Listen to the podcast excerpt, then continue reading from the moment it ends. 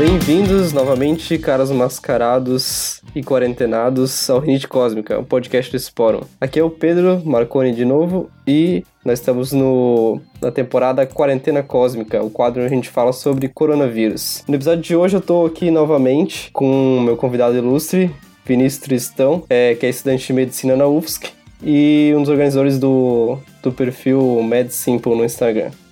E aí, Vini, tá felizão de estar aqui? De novo? Eu tô, tô feliz mais uma vez por, por estar nesse podcast sensacional que é o Renite Cósmica. E vamos ver se eu consigo responder as perguntas aí do pessoal e ajudar um pouco na divulgação de conhecimento aí. Pois é, no episódio de hoje, pergunta é o que não falta. Resposta é não, não muitas, né? Exatamente. O que, que a gente vai falar hoje, né? Justamente sobre uma coisa que tá meio muito incerta, mas que a gente quer trazer o que, que a ciência até agora conseguiu descobrir, que é a, conhecido como fisiopatologia, né, do coronavírus, um termo mais técnico, mas seria qual é o mecanismo de ação que o vírus está tá utilizando dentro do nosso organismo para causar tudo que causa, para causar os sintomas, para ser tão grave do nível que tá acontecendo, né? É isso aí. Mas então, antes de, antes de começar o episódio propriamente, não esquece de seguir o Sporum nas outras redes sociais, ou na rede social que você chegou até esse episódio, né?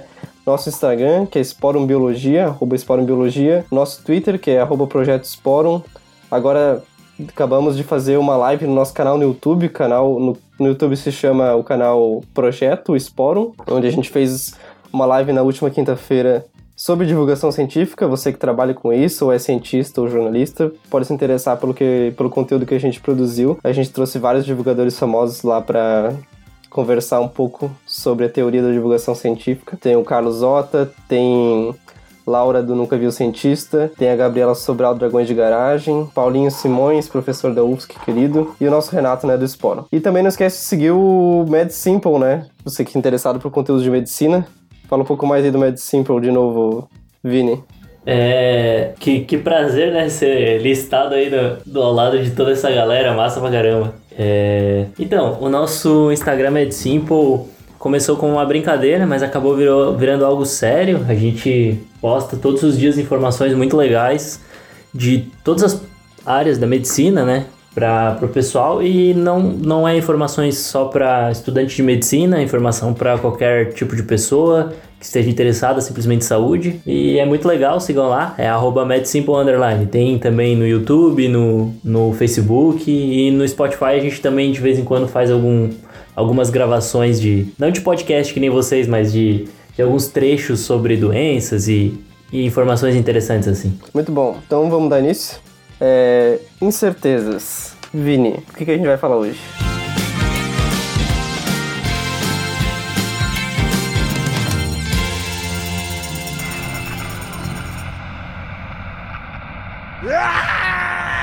Quarentena Cósmica, o seu boletim pandêmico sobre o coronavírus.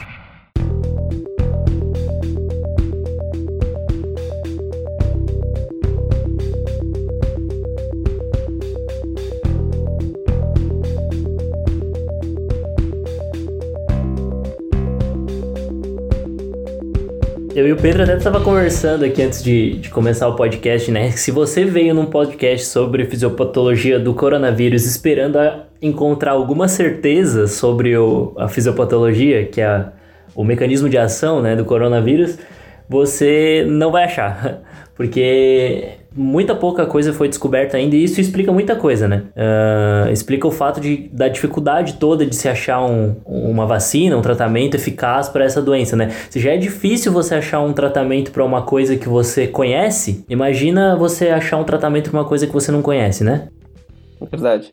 É, bom, então, são poucas, né, as certezas absolutas que a gente tem, assim, da ciência. É, algumas delas a gente vai listar e algumas delas a gente vai até mostrar teorias e outras coisas que estão sendo faladas no meio acadêmico, né, meio científico, sobre qual é o possível mecanismo que causa aquelas aquelas como é que é complicações médicas que a gente discutiu no episódio anterior, né? É, exato. É, essas complicações médicas basicamente acontecem por causa do dano no tecido pulmonar, digamos assim, que o, que o coronavírus causa, né? Mas isso não está bem definido ainda. Uh, não se sabe se, por exemplo, que nem eu, é, que nem eu já, já até estava comentando com o Pedro anteriormente, já surgiu inúmeras teorias de que a doença causada pelo coronavírus, né, a Covid-19, não é uma doença pulmonar, mas sim hematológica, não seja uma doença do sangue. E isso explicaria todos os sintomas dela, uh, incluindo, ah, por que, que uma pneumonia é bilateral? Porque é uma doença do sangue, é, e, e, várias outras coisas, assim. O é... que, que é uma pneumonia bilateral, Vini? Bilateral seria, tipo, nos dois pulmões sempre, entende? Não num pulmão só. E aí, pelo fato de ser uma doença hematológica, então ela causaria sempre uma pneumonia nos dois pulmões e não em um só. Entendi. Só que isso, na verdade, é um acometimento comum de pneumonia viral. Pneumonia viral geralmente é bilateral, e não pelo fato de que a, a Covid é hematológica, entendeu? Pelo menos até onde se sabe, agora, no momento, não foi comprovado isso. Entendi. Bom, mas então, é, só pra gente começar com uma das, diria que praticamente certezas que a gente tem, né? É, qual o mecanismo molecular que o vírus está utilizando para infectar nossas células, assim, né? Sim. Do ponto de vista bem, bem minúsculo já que a gente está indo.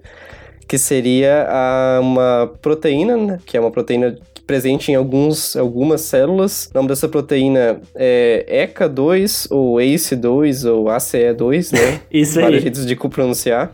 Uhum. E é a enzima conversora de angiotensina 2. Exato. É, o que, que ela usa, o jeito que o vírus usa é basicamente como se aquele sistema de porta e fe, é, chave e fechadura, né? Exatamente Ele precisa isso. de alguma, algum cantinho, assim, da célula específico para se encaixar e poder entrar dentro da célula. Essa seria a coisa que ele identifica e depois usa como a fechadura dele para encaixar a chave, né? Sim, é... isso é uma das certezas, basicamente, que se tem, né? Que é o, o vírus usa, de fato, esse receptor e, além disso, uma outra proteína chamada TMPRSS2. E eu até coloquei aqui pra te ver, cara, não sei se você leu, mas o... Uh, o, o, artigo mais recente que, que fala sobre os estudos nessa proteína e sobre esses, essa forma de entrada do, do coronavírus, ele foi publicado recentemente, aí tem alguns dias, e é um artigo da Harvard Medical School e do Boston, Boston Children's Hospital, né? E também do MIT.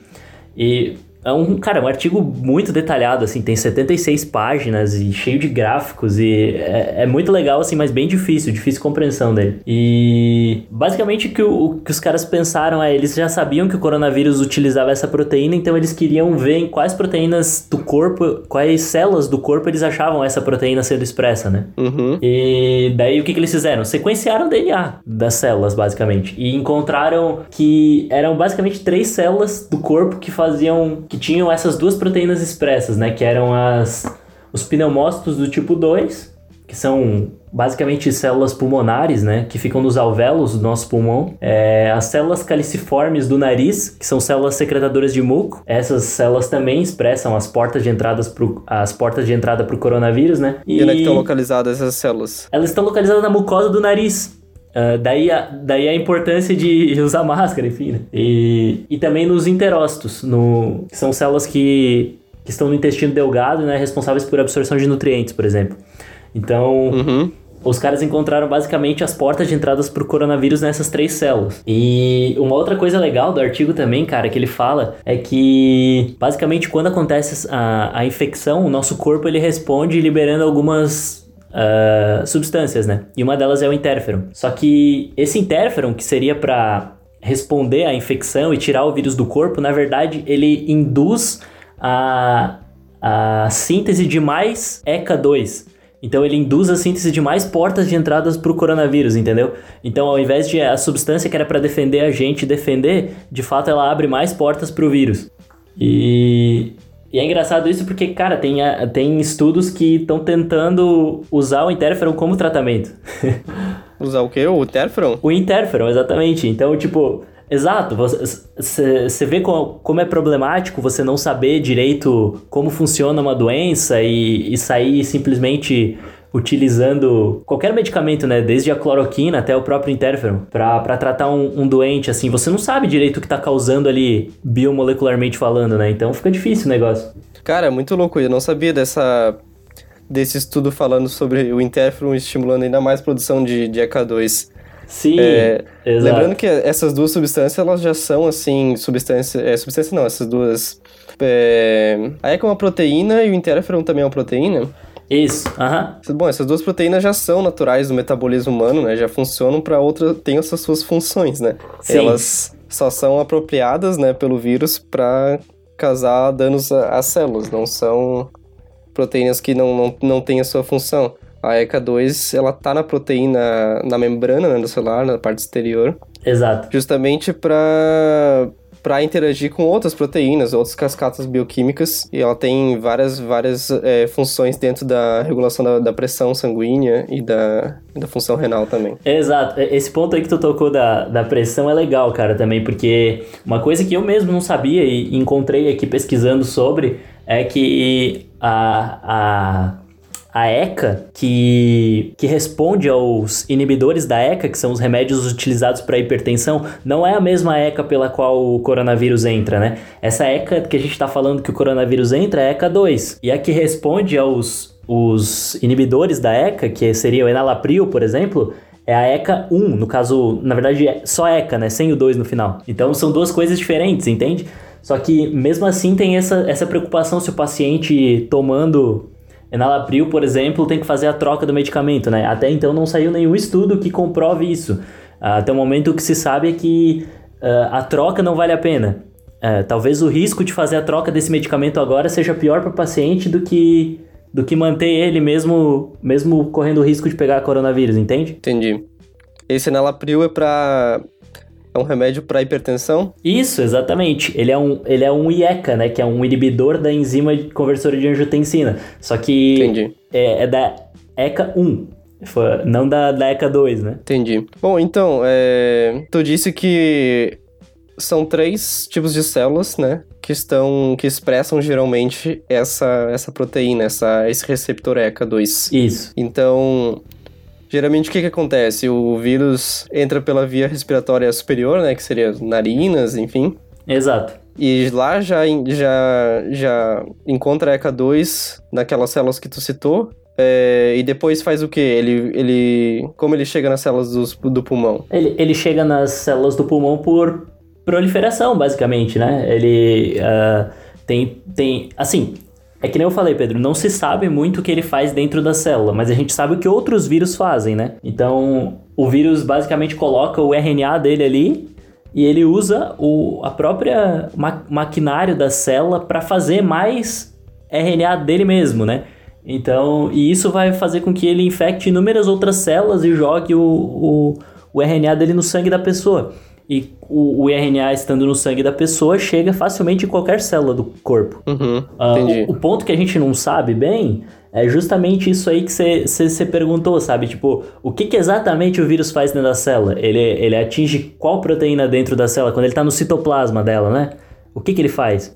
Então essa, essa parte ainda tá bastante desconhecido, né? Entendeu? É, isso aí a gente não, não, não sabe, não tem certeza ainda. E eu, pelo menos, não achei nenhum estudo que fale isso com, com precisão, digamos assim. A gente sabe o que acontece em outros vírus e o que provavelmente acontece no coronavírus também. Que é justamente ele utilizar o maquinário das células, né? Ah, Sim. mas a gente não sabe qual proteína específica que ele produz dentro, se produz alguma, não sei.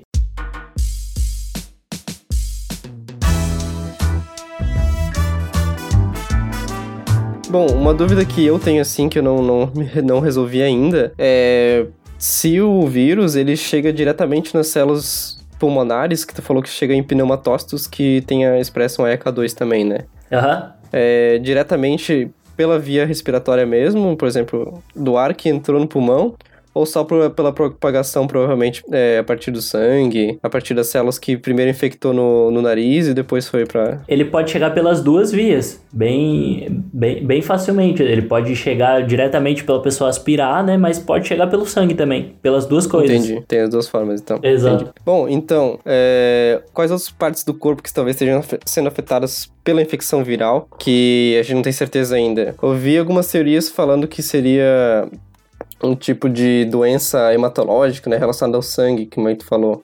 Como é que foi essa... Quem que falou isso?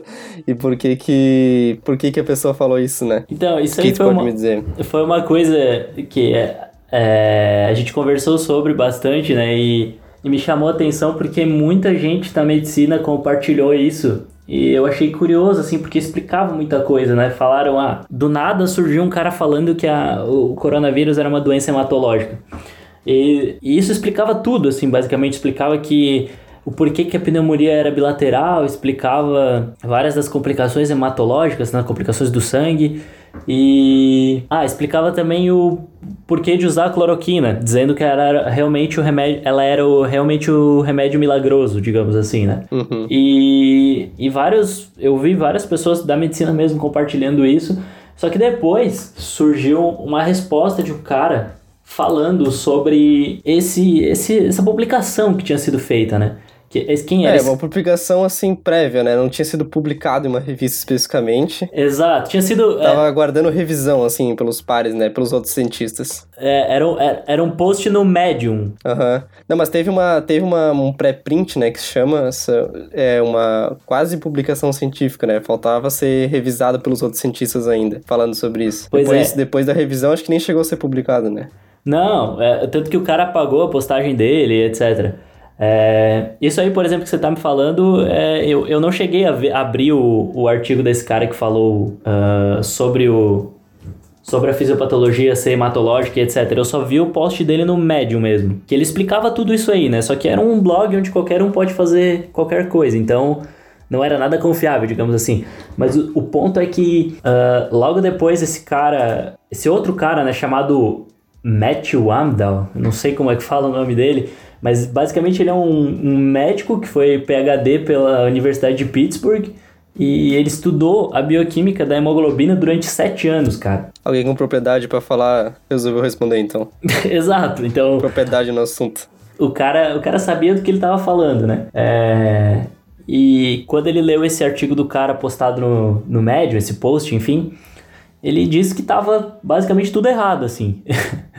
e, e o cara falava com uma certeza absoluta e confiança que, que chegava a assustar, assim, porque ele falava para, por exemplo, a cloroquina é um grande exemplo, né? Ele falava que a cloroquina era basicamente um tratamento milagroso.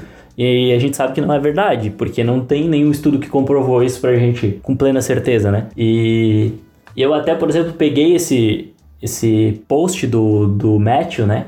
Falando sobre, sobre o post desse outro cara e, e citei algumas partes aqui interessantes que eu acho que é, que é legal comentar pra gente, explicando por que, que não era uma doença hematológica, né? Ele não tinha falado que o negócio do, do vírus ocupar o lugar do oxigênio e tal, tu vai falar isso ainda. Ah, então, uh, esse cara, o que que ele, que ele falou, né? Por que, que era uma doença hematológica? É verdade, eu pulei essa parte. É, é, o que, que ele disse era que basicamente o coronavírus não a fisiopatologia dele não estava diretamente no, no pulmão. Não estava tipo, ah, vírus infecta células pulmonares e causa dano ali, e por isso que dá insuficiência respiratória, dá SARS, que a gente viu no outro podcast.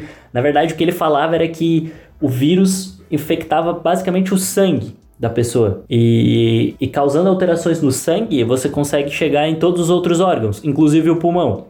E, e no sangue especificamente, parece que o, o vírus é, tirava o, o ferro da molécula M e jogava o ferro no. Tipo, o ferro no, no sangue sem estar sem tá ligado a, a, a, nenhuma proteína, a hemoglobina no caso, né? E deixava o ferro hum. correr no sangue, entendeu? E, e com isso ele, ele, que nem eu disse antes, ele explicava várias coisas. É, por exemplo, o fato de a, de a pneumonia causada pela, pelo coronavírus ser bilateral, ser nos dois pulmões, né? Porque se a doença tá no sangue, sempre os dois pulmões vão ser atingidos, entendeu? Entendi. E aí que ele entrava também com a fisiopatologia da, da cloroquina, porque a cloroquina também, que é um medicamento usado para tratar malária, envolve justamente a, a, o grupo M, né, da hemoglobina, a, o mecanismo de ação da, da cloroquina. Envolve todo todo, todo esse maquinário da, da molécula M. Então, se o vírus a, ataca a molécula de hemoglobina no grupo M, etc., a cloroquina estaria ligada diretamente no tratamento. Por isso que eu acho que toda a comunidade médica deu muito valor para essa postagem, porque tudo fazia sentido. Só que, na verdade, que no, no, final não fazia nada sentido, que nem o Matthew colocou aqui. E por que, que não fazia sentido essas coisas? O que, que o Matthew falou? É, ele. É, primeiro, ó, ele, ele coloca que já no começo desse post, ele fala que uma das coisas que ele fala que o cara disse certo é que pelo menos o trabalho era para discussão acadêmica. É, que, que, o cara mesmo falou isso, né? Então, depois ele fala também que o, o autor né, desse post fala que o vírus entra na molécula de hemoglobina. Aí o Matthew rebate, fala, que é o cara que estudou 7 anos hemoglobina, né? É, que esse é um local que, que onde cabem basicamente dois átomos de oxigênio. E é meio absurdo isso, porque o vírus é maior que a molécula inteira de hemoglobina. Como é que ele vai entrar ali? Uhum. E até eu e o Pedro aqui, antes da chamada, a gente estava vendo o tamanho da, do negócio aqui. Realmente o vírus é bem maior que a molécula de hemoglobina, quase 10 vezes, né? Sim. Os dois em escalas nanométricas, mas, meu, isso. muito maior, não tem nem condição de ocupar o lugar de um, de um átomo de oxigênio. Exato, pelo, pelo que a gente viu aqui, eu, eu, eu, pesquisei em qualquer lugar aqui o tamanho, né? Então a gente não tem certeza absoluta desses valores, mas parece que era 5 nanômetros para a molécula de hemoglobina e 60 a 140 para o coronavírus. Então, tipo, de 5 para 60 dá umas 10 vezes. que mais tem de motivos que, que o primeiro cara estava errado? Outra coisa que ele fala também é, é que, por exemplo, ali explicando. Ah, ah ele falou que o, o. Quando você dá oxigênio para o paciente, ele de fato melhora. O, o paciente com coronavírus melhora com oxigênio suplementar. Então, se você. Se o problema fosse na, na ligação do oxigênio com a hemoglobina, se você desse oxigênio, não ia melhorar nunca, entendeu? Uhum. Tá, então melhora mesmo, não é. Isso. Não é verdade que ele não o melhora. melhora. Exato, oxigênio. melhora. É... Ah, sobre a pneumonia ser nos dois pulmões sempre, né? Na verdade, isso é uma coisa comum do de vírus. Não é uma coisa que é explicada por causa que o problema tá no sangue, entende? É, o cara falou isso simplesmente com achismo. Não, não, não é uma certeza absoluta que ele tem. Ele não, não citou nenhum trabalho que explicasse isso e nem nada do tipo. O ponto é que esse cara ele lançou um monte de informações sobre as quais ele não tem certeza nenhuma. Entendi. É bom, isso aí tá descartado então, né? que seria alguma coisa do vírus agindo no, na hemoglobina. Então, uh, Nesse trabalho, de fato, Pedro, tá descartado, entende? Mas nada impede que amanhã surja um trabalho que realmente explica alguma coisa nesse sentido, né? Mas o ponto é que o, o cara aqui, de, desse trabalho, ele falou com certeza absoluta, e inclusive indicando a cloroquina no final. É, e isso é um absurdo, né? É, já a gente no, no começo aqui do podcast começou falando sobre incertezas e, e, e tudo mais, então é, eu acho que isso que tem que ficar claro aqui, né?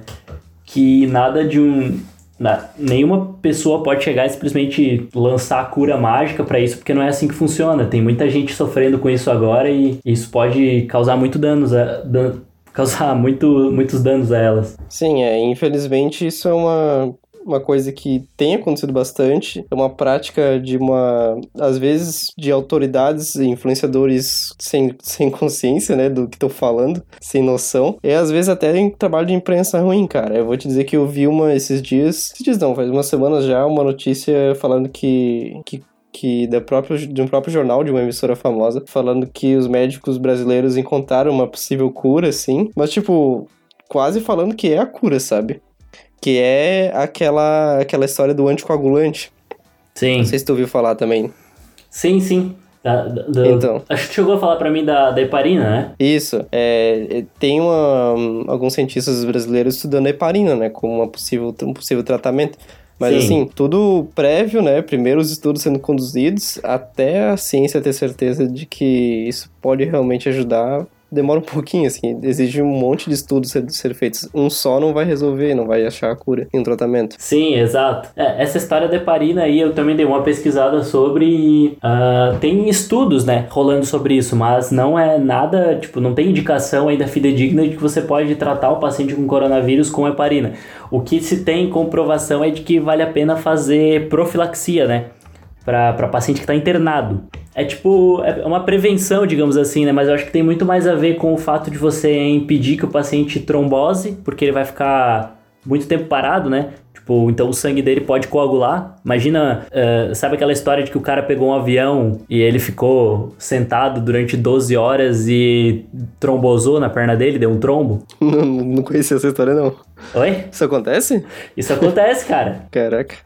As pessoas podem trombosar porque ficam muito tempo paradas, entende? E no hospital é muito comum se fazer prevenção para isso. Tipo, uma pessoa que vai ficar 24 horas deitada um dia deitado, é, porque ela, ela não pode se movimentar. Então você faz uma prevenção para que não dê trombo. Entende? Entendi. E essa, pre essa prevenção é justamente com heparina. Aí pacientes que vão ficar internados com coro por coronavírus têm indicação de, de fazer dose de heparina de baixo peso molecular, que é um tipo de heparina lá é, para não trombosar, né? Mas isso não tem relação com o tratamento, tem, tem relação com, com diminuir a mortalidade desses pacientes, acho que por trombo mesmo. É, porque de fato o que eu tinha visto era alguns estudos é, mostrando que. Era tratamento, né? devido, né? É, devido à a, a coagulação gerada pelo coronavírus, sabe? Pela infecção de coronavírus, que estavam se dando essa a heparina como possível tratamento.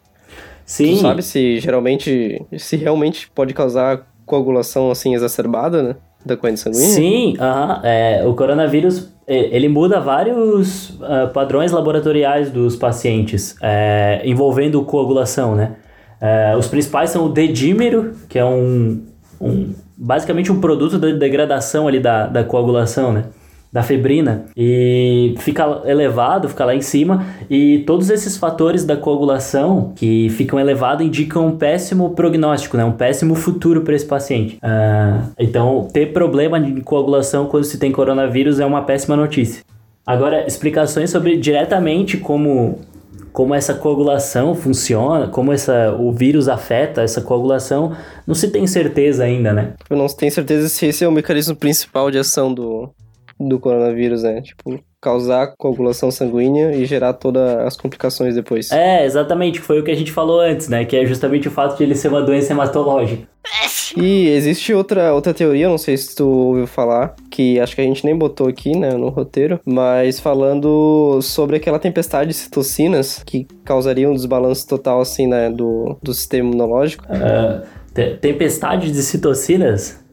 Isso. É, isso, aí, isso aí acontece em várias doenças, né? Ah, várias infecções, tanto bacterianas quanto virais, pode dar essa tempestade de moléculas inflamatórias e, e causar, inclusive, o que a gente chama de choque, né? Na medicina. Já ouviu esse termo? Já ouvi por aí. É, é então, uh, agora, sobre o, se o coronavírus causa isso ou não, uh, eu não, nunca li, cara, nenhum trabalho que, que falasse, ah, ele causa e ponto, entendeu? E, e causa de tais moléculas. Mas assim, provavelmente já deve ter algum paciente que chocou por causa de coronavírus, então é bem provável que aconteça, né? É uma coisa comum, assim, né? Entendi. Não, é que é uma das teorias, né, que eu, que eu li em alguns estudos mostrando, falando sobre é, essa ativação exacerbada do nosso sistema imunológico, né? Uhum. para combater o coronavírus, que essas citocinas, né, que eu citei antes, seriam moléculas secretadas por é, algumas células que estão, por exemplo, detectando o coronavírus no pulmão ou em outro tecido.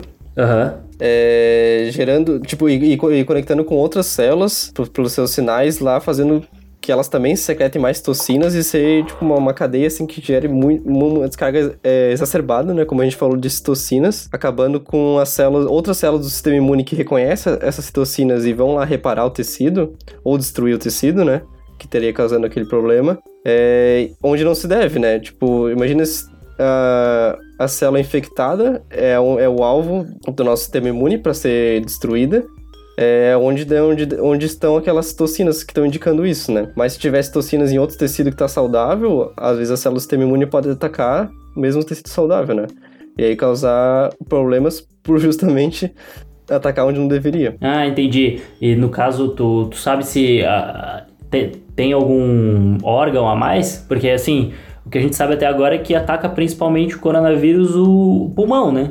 Não, não, uhum. não, não é uma coisa disseminada, assim. É, então, tudo no. Tudo ainda é muito incerto sobre isso.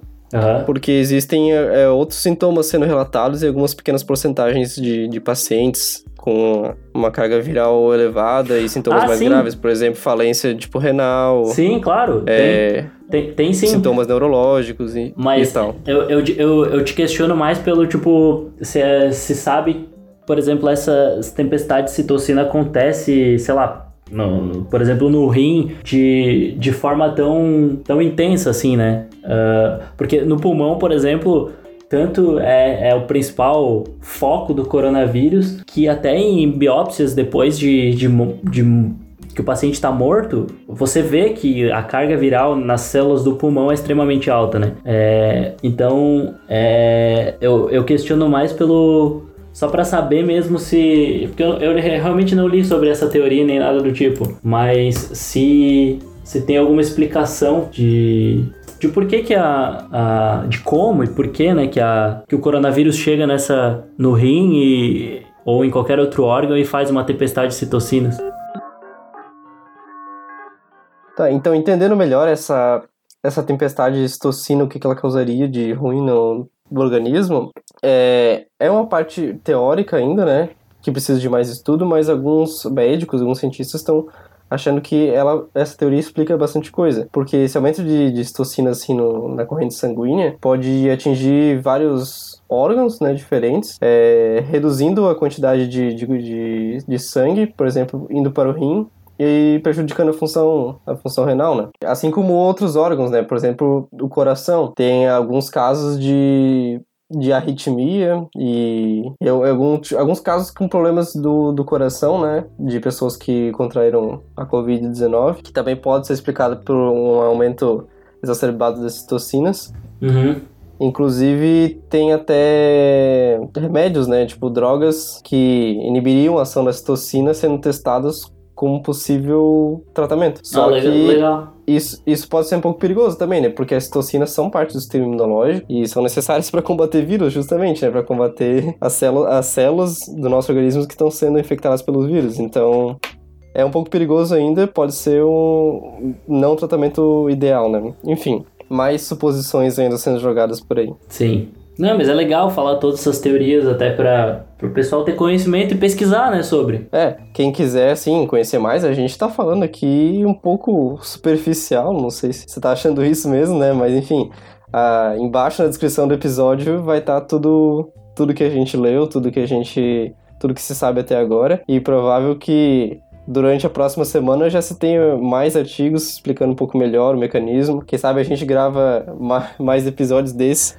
É. é ah. Uma vez por mês, assim, com as atualizações, né? A, tanto tudo que tá amanhã mesmo, né, Pedro? Com, com, a quantidade de, de informação que a gente tem diariamente no mundo. Tipo, você fala uma coisa hoje, amanhã é mentira. É, e é muito incrível como a ciência tá focando muito esforço, né, em cima da, dessa epidemia, dessa pandemia, porque, bom, justamente por causa do impacto que ela está tendo, né?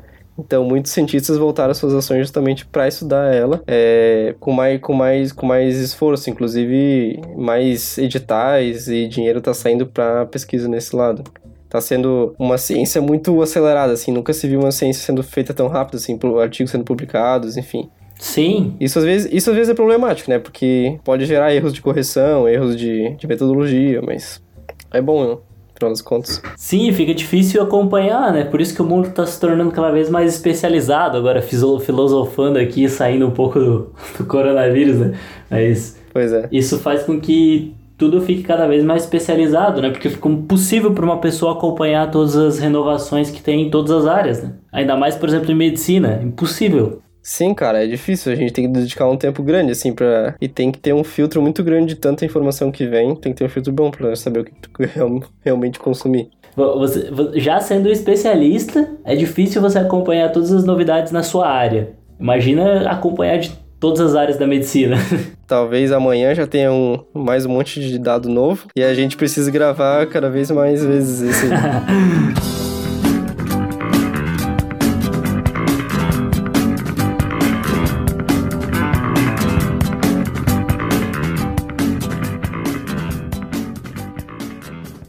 Continua no próximo episódio. Atim.